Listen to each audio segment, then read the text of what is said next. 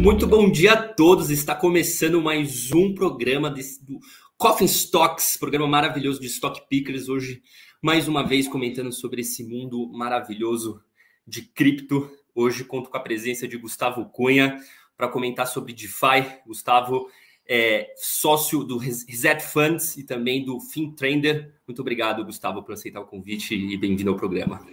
Valeu, eu que agradeço aí a oportunidade de poder estar aqui discutir sobre esse assunto que eu adoro aí, Júlio. Boa, Obrigado. maravilha. Bom, antes de começar sobre, sobre discutir sobre, sobre DeFi, por favor, se apresente ao nosso querido público, é, comente um pouco da sua história e como você veio parar nesse mundo cripto.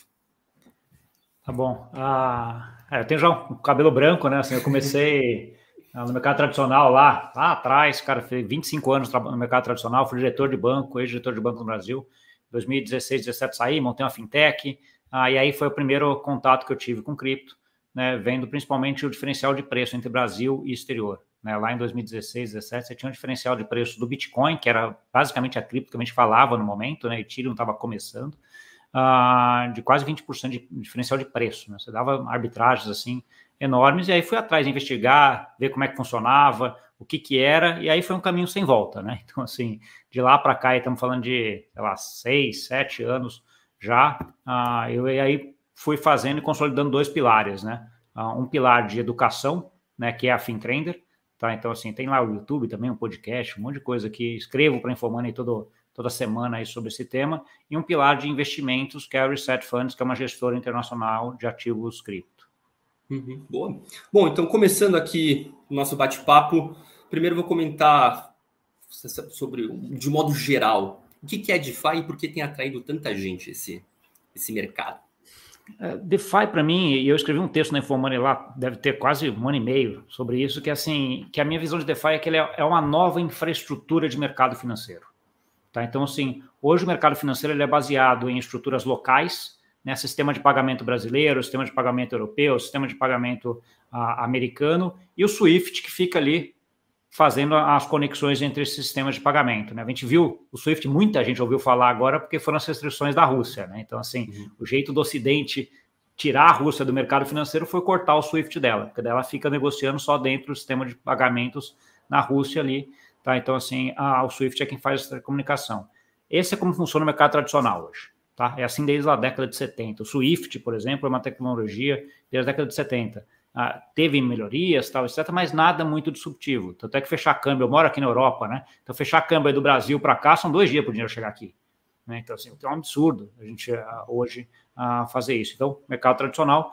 DeFi, ele utiliza a tecnologia que tem o seu primeiro caso de uso, que é uh, o Bitcoin, né? Que a gente chama de, de blockchain, né, essa tecnologia para fazer tudo o que esse sistema financeiro faz, mas de uma forma uh, descentralizada e efetivamente global. Né? Então, assim, em grande parte, o que a gente fala de permissionless. Né? Você, não, você não, não, precisa ter, não vai ter alguém ali que vai definir o que, que você pode ou o que você não pode fazer. Né? Então, é um mundo onde todo mundo pode fazer uh, o que quiser. Tá? Então, assim, uh, eu acho que é um, e é isso. Ele monta uma infraestrutura de tal forma que você consegue transmitir valores aqui em questão de segundos. Né? Então, assim, se você estando aí no Brasil, eu estando aqui na Europa, você consegue transmitir valores de você para mim em questão de segundos. Né? Enquanto o sistema tradicional aqui ainda demora uh, muito tempo. A primeira onda de DeFi veio em construir essa infraestrutura e copiar os produtos de, uh, do mercado financeiro tradicional.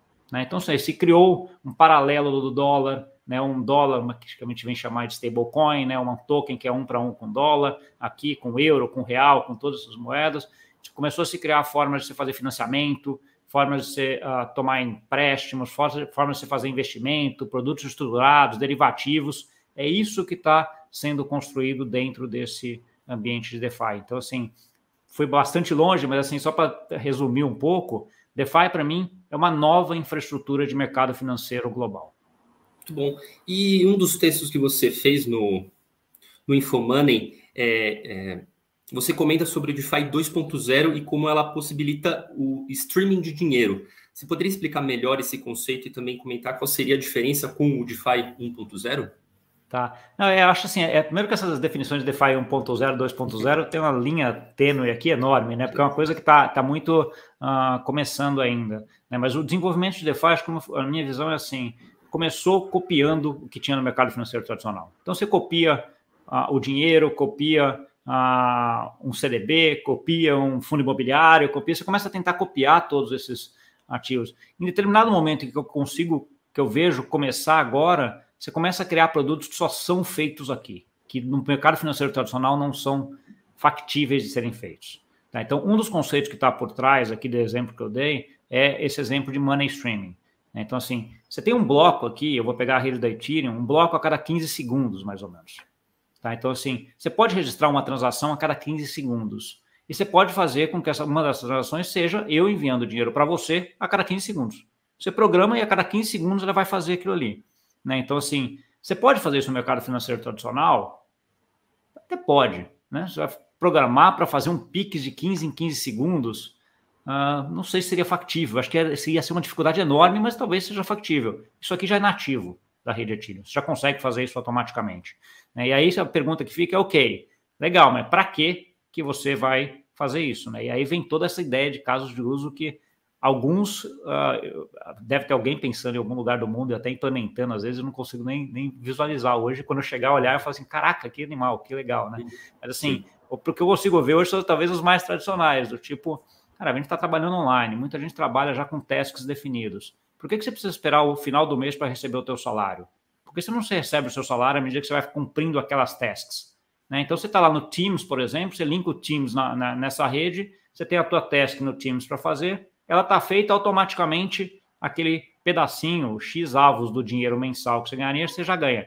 Se você quiser trabalhar só durante a noite ah, e fazer tudo durante a noite, ok, você só ganha dinheiro à noite. Se cumprir tudo que você teria que fazer no mês em dois dias, você ganha o teu salário em dois dias, né? Não precisa ficar esperando os outros 29, 28, 29 dias. Então, esses são modelos de, de casos de uso que eu consigo ver hoje, que assim, que é fácil até de visualizar, porque ah, eu vendo, mas assim, eu acho, eu acho que você tem aí ah, um universo de pessoas pensando em soluções para isso, e aí é que vem a, a é que vem a inovação, né?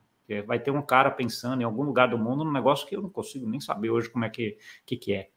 Sim, sim. Bom, agora entrando mais a fundo nos, nos dos produtos e serviços, você chegou a comentar do, das stablecoins. Você poderia explicar é, é, brevemente o que é essas stablecoins e por que um investidor estaria exposto a elas? É, stablecoin é, é uma forma de tentar uh, fazer essa, até essa transição de dinheiro desse mundo tradicional para o mundo uh, de DeFi. Né? Então, assim, você tem várias formas de stablecoins. A mais tradicional é o que a gente chama da stablecoin um para um com dólar, lastreada no dólar ou em outra moeda fiduciária. Então, como é que funciona?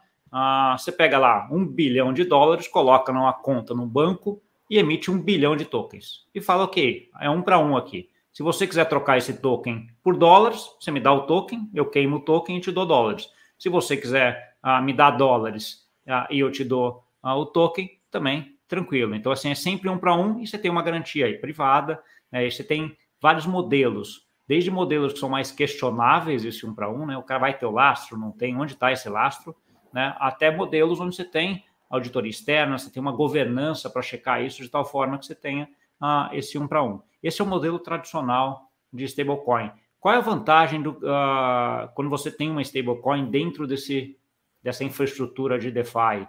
É que ele tira a volatilidade do ativo em si. Né? Então, assim, enquanto o DeFi estava lá e o ativo que você negociava era sempre Bitcoin, é um ativo que é muito volátil para a referência de preço que a gente tem hoje, né? que é em reais, em dólares, em euros. Então, assim, e aí fica difícil você fazer algum investimento uh, e comparar com o que você tem no mercado tradicional. Né? Então, você investir alguma coisa em Bitcoin para ganhar 1% ao ano é comparável com investir num Treasury americano para ganhar meio? Não sei, é difícil, né? porque assim, você tem muitas coisas implícitas aqui a, ao, a, ao Bitcoin. Mas se investir em a, uma stablecoin de dólar em DeFi para ganhar 10% ao ano, é comparável com o título do Tesouro Americano pagando meio ao ano? Em termos de moeda, é. Aí vamos analisar outros riscos, né? Risco da plataforma, risco dessa stablecoin, risco da, da, da aplicação que você está fazendo, né? Que tipo de risco ela tem ali. Porque eu sempre costumo dizer assim que a, a frase no mercado financeiro tradicional, né? Que, é, que não tem almoço grátis. Né? Qualquer coisa que está pagando alguma coisa a mais tem algum tipo de risco diferente. Né? Então, assim, cabe você analisar e ver se esse risco-retorno faz sentido. Né? Então, assim, e o que está acontecendo é que, como a, os bancos centrais estão pagando juros muito baixos no mundo? O Brasil é uma exceção, aliás, como sempre, né? os juros do Brasil em geral, tirando acho que o ano passado aí sempre é um dos maiores do mundo, uhum. a, a gente tem aí os juros, os juros das moedas fiduciárias pagando um pouco e esses protocolos de DeFi com várias inovações aqui de coisas que não são exatamente juros. Né? Você tem, por exemplo, a Uniswap, onde você aplica lá no pool de liquidez e você ganha um FII das transações. Isso não é exatamente juros, né? mas pode ser considerado como se fossem juros ah, das, ah, das transações, porque está emprestando um dinheiro e recebendo uma remuneração sobre ele uh, um juros variável, mas não é exatamente então, todas essas inovações acabam fazendo com que você tenha riscos, né? E Sim. aí cabe a cada um olhar e falar assim, esse valor a mais que eu estou recebendo aqui faz sentido ou não em relação ao risco que eu estou correndo. Sim. Bom, a gente viu que o, o DeFi possibilitou os investidores de cripto terem uma renda extra, né? Uma renda passiva com os ativos digitais que ele, que ele possui. Eu queria que você comentasse um pouco a respeito disso, quais formas nós podemos ganhar é, além da valorização do ativo, né? Você comentou a respeito do, do Liquid Provider, teria mais alguma? Também se puder abordar ah, tem, tem, ainda tem, mais sobre Liquid Provider. Tem várias, tem várias, Júlio. E, e, eu acho que essa discussão no Brasil é muito interessante, porque assim, muitas das discussões que eu tenho recentes sobre DeFi no Brasil é uma DeFi de comprar a, o token da plataforma né? Quer comprar o ETF que tem no Brasil de DeFi, os dois que tem. Isso para mim não é DeFi, né? É a mesma coisa que eu falo assim: estou investindo no mercado, comprei ação do JP Morgan, estou investindo no mercado financeiro. Ok, você está comprando ação do JP Morgan, mas DeFi mesmo é utilizar os produtos da DeFi, né? Você investir, por exemplo, num CDB do JP Morgan, e lá do JP Morgan tomar um empréstimo, etc. Não comprar o token ou ação do JP Morgan, assim.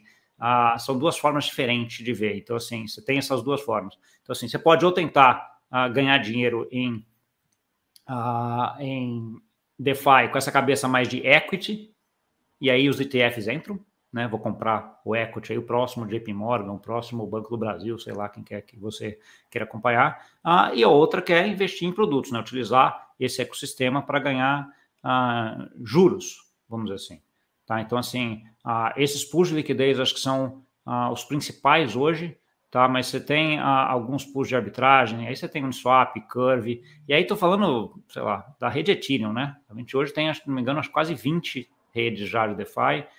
Uma que eu tenho olhado que está muito interessante é a rede da Terra, que é uma rede asiática, ah, que tem alguns protocolos muito interessantes. Eles têm um protocolo Anchor hoje que está pagando 20% ao ano, tá? Então, assim, para você depositar uma stablecoin deles, que é o ST, tá? Então, assim, você tem. E aí não é pool de liquidez, é uma outra uh, tipo de operação. Então, assim, tem muita coisa acontecendo, muita coisa uh, boa. Tá? Então, assim, é um pouco de ver como é que a gente navega nesse mercado. Sim, sim. E, e agora, é, analisando os protocolos em si, quais são os fatores indicadores que determinam o sucesso dele? Ah, Para mim, o principal é a construção de ecossistema. Tá? Então, assim, isso é uma coisa que muda muito do mercado tradicional para o mundo cripto, né? Cripto, por definição, tem código aberto. Então, assim, se eu quiser criar o Gustavo Coin, eu baixo ali, faço um fork do Ethereum ou do Bitcoin, do quem quer que seja, e crio o Gustavo Coin em dois dias aqui. Né? A dúvida é quem vai usar o Gustavo Coin? Né? Para que, que ele vai servir? Né? Então, assim, e aí vem toda a parte de comunidade. Tá? Então, assim, essa parte de ter uma comunidade forte de desenvolvedores, utilizadores e, e etc., é para mim o principal fator de sucesso de qualquer uh, de qualquer blockchain, tá? Uh, esse falando no nível de infraestrutura, nível de aplicação de plataforma muito parecido também. Acho que a comunidade vem primeiro, né? Uh, e aí você entra nos fatores que são os, os mesmos para a gente vai analisar startups, né? Quem são os fundadores, histórico deles, né? Entregaram ou não, aquilo lá, o protocolo está auditável, não, é, é é auditado ou não, foi auditado ou não, foi testado já, o MVP funcionou ou não, quem que está uh, por trás em termos de investimento. Aí é como se fosse uma análise de, uma, uh, de um investimento em startup mesmo. Uhum. E agora, sim, fazendo, falando de money talks aqui, que a galera gosta de, de investimento em si, como é que você montaria uma carteira de, de DeFi? Quais protocolos? Como você faria uma composição é, é, de determinados produtos e serviços financeiros que estão ligados ao DeFi? E aí a gente está falando com equity, então. É, né? Então, assim, como é que você dividiria a equity em termos de DeFi? Sim, ah, sim, Eu acho que a gente já tem. O segmento de DeFi hoje já está segmentado tanto quanto o mercado financeiro. Então, você já tem especialistas em derivativos, especialistas em ah, empréstimos, especialistas em moeda. Ah, e aí ver um pouco em qual desses setores você uhum. vai, vai querer atuar e vai querer estar. Né? Então, assim, para todos esses setores de DeFi, você consegue encontrar claramente quatro, cinco, seis. Você tem dois sites interessantes, que é um que chama DeFi Lama, que é um que consolida toda essa parte de uh, de DeFi. Acho que vale a pena você olhar lá, porque tem todos, tem, é, assim, tanto nas plataformas.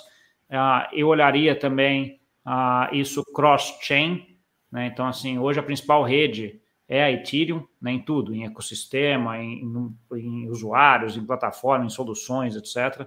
Mas você tem várias outras aí sendo criadas, Avalanche, Terra, Celo, Uh, você tem a Cardano também, que deve esse ano trazer algumas inovações, a própria Polkadot também, que está vindo com coisas legais. Né? E aí, a, aí você tem todas essas soluções que às vezes uma é intercambiável para outra ou não. Algumas soluções só são factíveis em uma dessas redes. Então, assim, é um universo hoje bastante, bastante complexo.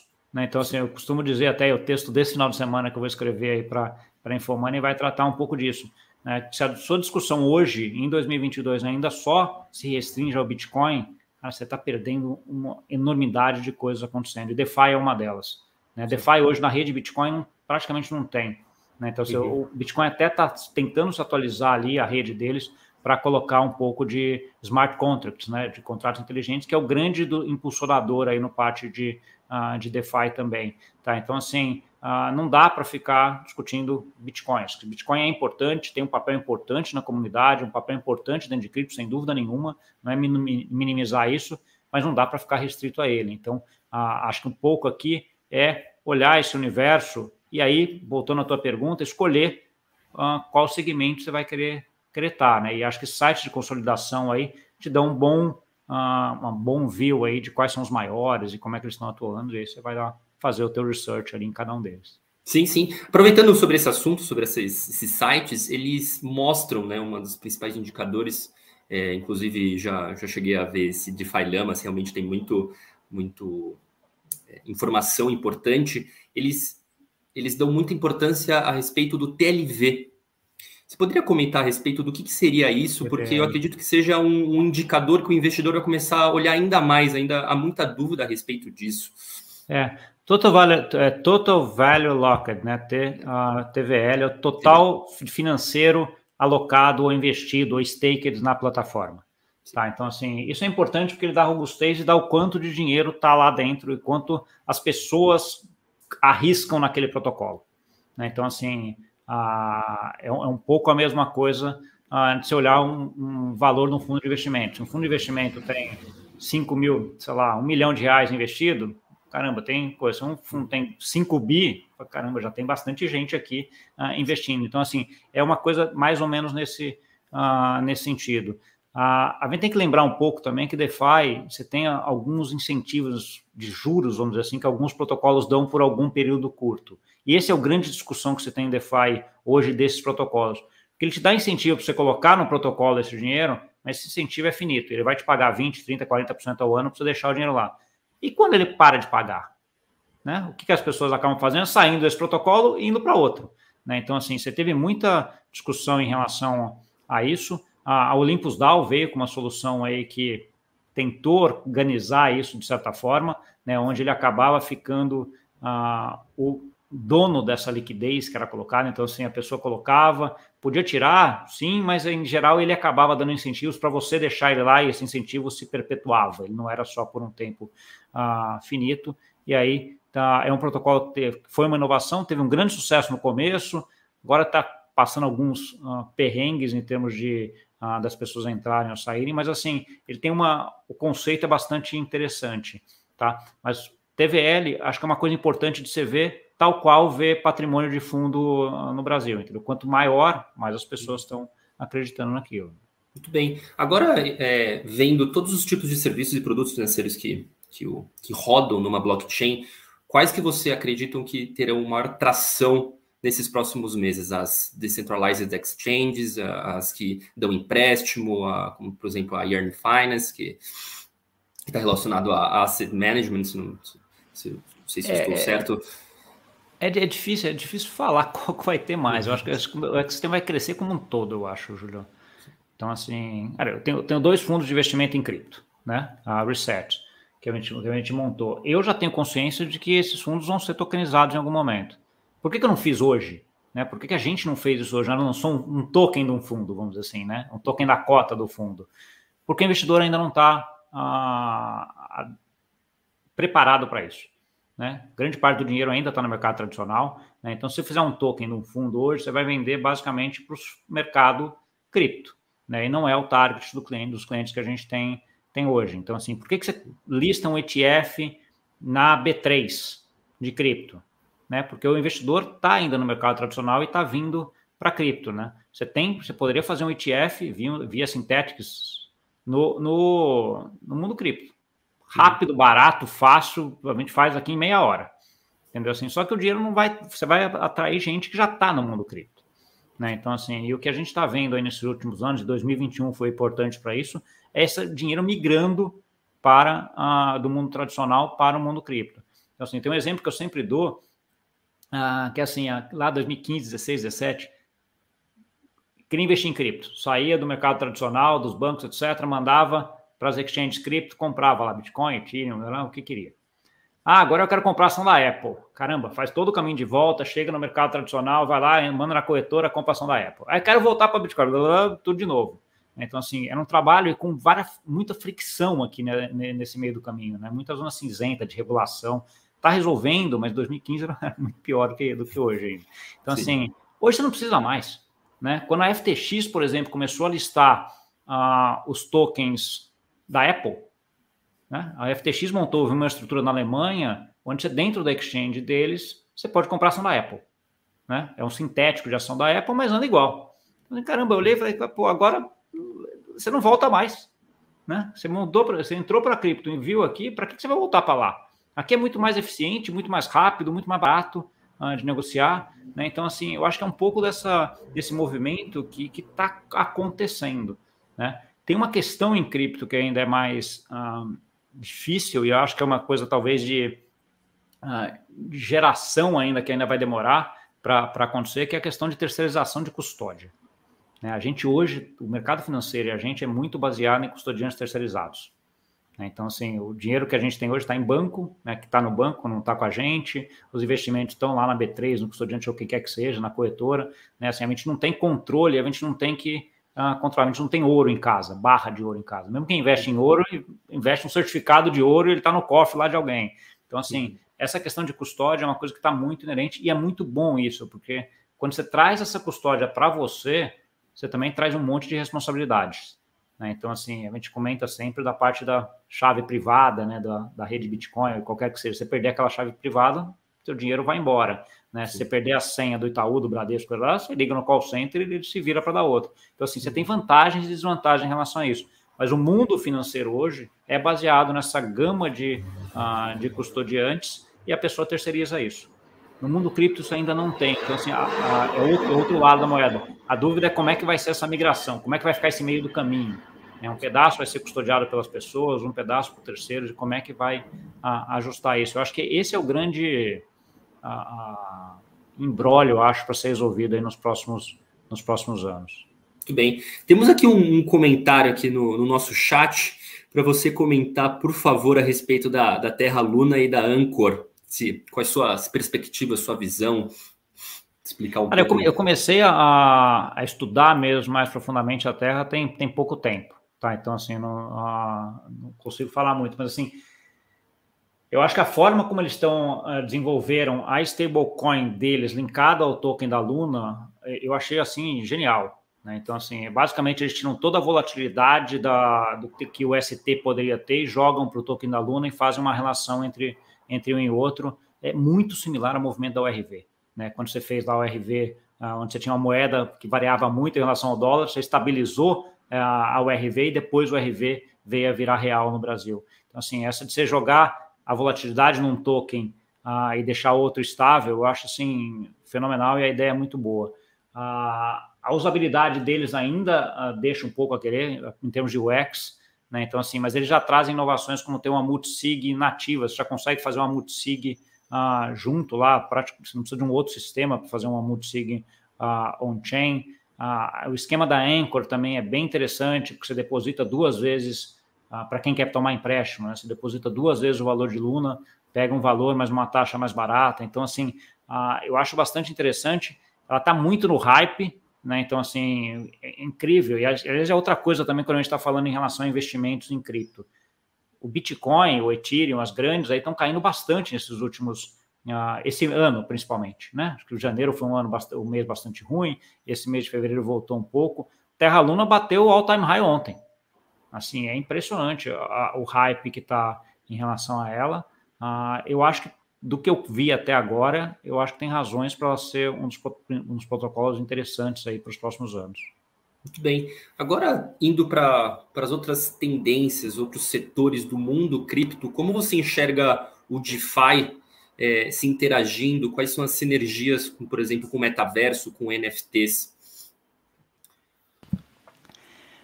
É, é gigante, né? Porque DeFi pensa assim: o que, que não interage hoje com o sistema financeiro? Né? Então, assim, quando a gente vai para NFT, é uma coisa nativa de blockchain. Ela vai ter que interagir com algum sistema financeiro. Que sistema financeiro ela vai interagir? DeFi, é automático. Metaverso. Metaverso vai depender de NFT. Né? O metaverso dessa web 3.0, sem, sem NFT, ele não tem como parar em pé. E NFT você vai precisar de um modelo de negócio para fazer negociação do NFT, etc. E aí onde é que você vai? Vai para DeFi. Então, assim, ele vai é um pilar importante, como é o pilar de mercado financeiro no mundo hoje. Né? Então, assim, acho que só tende a crescer. Muito bem. Bom, agora falando do, do que você está apostando, né? O que, que você enxerga de potencial, quais são os protocolos que você é, investe, que gosta para a gente, nós investidores, ficarmos de olho? Cara, eu acho até a tese do nosso fundo ela é baseada em três pilares. Tá? Um pilar de infraestrutura, um pilar de DeFi e um pilar de digital communities barra NFT barra a metaverso. Tá? Então, assim, acho que se esses para a gente, a gente teve que limitar, até porque assim, são 18 mil a, tokens hoje, né? É um negócio enorme, e você tem que segmentar isso. Né? Tem pilar de telecomunicação, por exemplo, que tem iniciativas espetaculares também. A gente falou, pô, isso aqui acho que não, não é para a gente agora. Mas assim, eu acho que quem vai investir hoje em cripto tem que olhar uh, e ver como é que ele segmenta isso. Né? Porque senão você vai ficar com um token de telecomunicação, um token de game, um token de etc e às vezes você não está no setor que você quer estar. Tá, né? Então, assim, quer investir em game? Está nesse pilar terceiro nosso aqui. Ah, vamos olhar quem que são as plataformas de game que estão fazendo disrupção, né? Como é que elas estão fazendo? Né? Que inovação elas trazem? Quer investir em infraestrutura? Ah, ok, Ethereum é a principal, Bitcoin está lá também, Terra, você tem, sei lá, Celo, Avalanche, milhões aqui também, várias, né? Então, assim, eu acho que é um pouco segmentar isso aqui em relação. E é o outro ponto para mim, assim, é visão de médio e longo prazo. É, isso aqui vai fazer a mudança do que a gente vê o mundo hoje. Né? Então, assim, uh, teve um relatório da Julius Bauer, que é um dos principais gestores mundiais de wealth managers do mundo, falando assim, cara, para investir em cripto, a cabeça de cripto, você tem que sair da volatilidade de curto prazo, porque senão ela vai, vai te deixar, ela, vai, ela é misleading, porque você vai ficar ali e você perde aquela, aquela tendência gigante que está uh, de alta, né? Então, ah, e aí vem todas as recomendações de investimento, né? Investe um valor menor, né? não vai investir 50% do teu patrimônio direto, né? Então, assim, vai investindo devagarzinho, um valor que ah, não faça muito falta e pensando naquele valor como sendo o valor da aposentadoria daqui 20, 30, 40, 50 anos. Muito bem. Bom, Gustavo, gostaria de agradecer a, a presença, esse papo maravilhoso sobre DeFi. Aposto que, que voltaremos a, conversar sobre isso. Queria agradecer a presença de todos e pedir, por favor, que curtam o vídeo, se inscrevam no canal, repassem para os seus amigos e familiares e, e sexta-feira que vem tem mais, gente. Valeu, Júlio. Obrigadão aí. gente. Obrigado. Valeu. Até mais.